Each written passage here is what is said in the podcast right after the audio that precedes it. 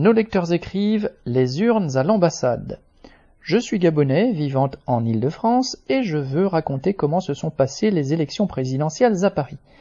Le 26 août, nous étions donc conviés aux urnes pour les élections.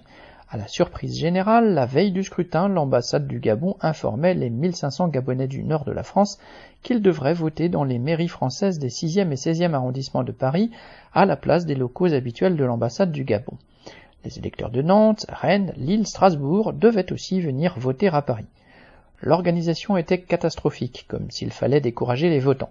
Par exemple, plusieurs personnes racontaient qu'après trois heures d'attente, elles découvraient que contrairement à ce qui était prévu, elles devaient aller voter dans l'autre bureau de vote et aller du 16e au 6e ou l'inverse.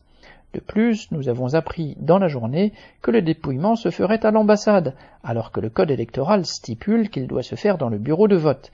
Heureusement, la foule et les opposants ont contesté cette décision et les organisateurs ont cédé à la pression. Mais ce n'était pas fini.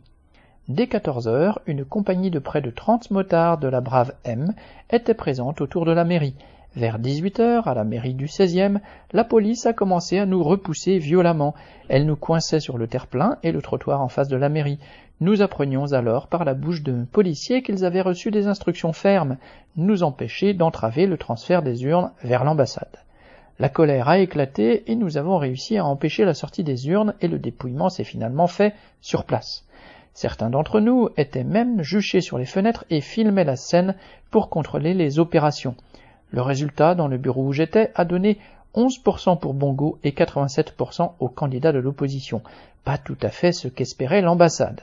Le déroulement de ces élections à Paris a illustré la complicité de l'État français avec un régime dictatorial. Un électeur gabonais.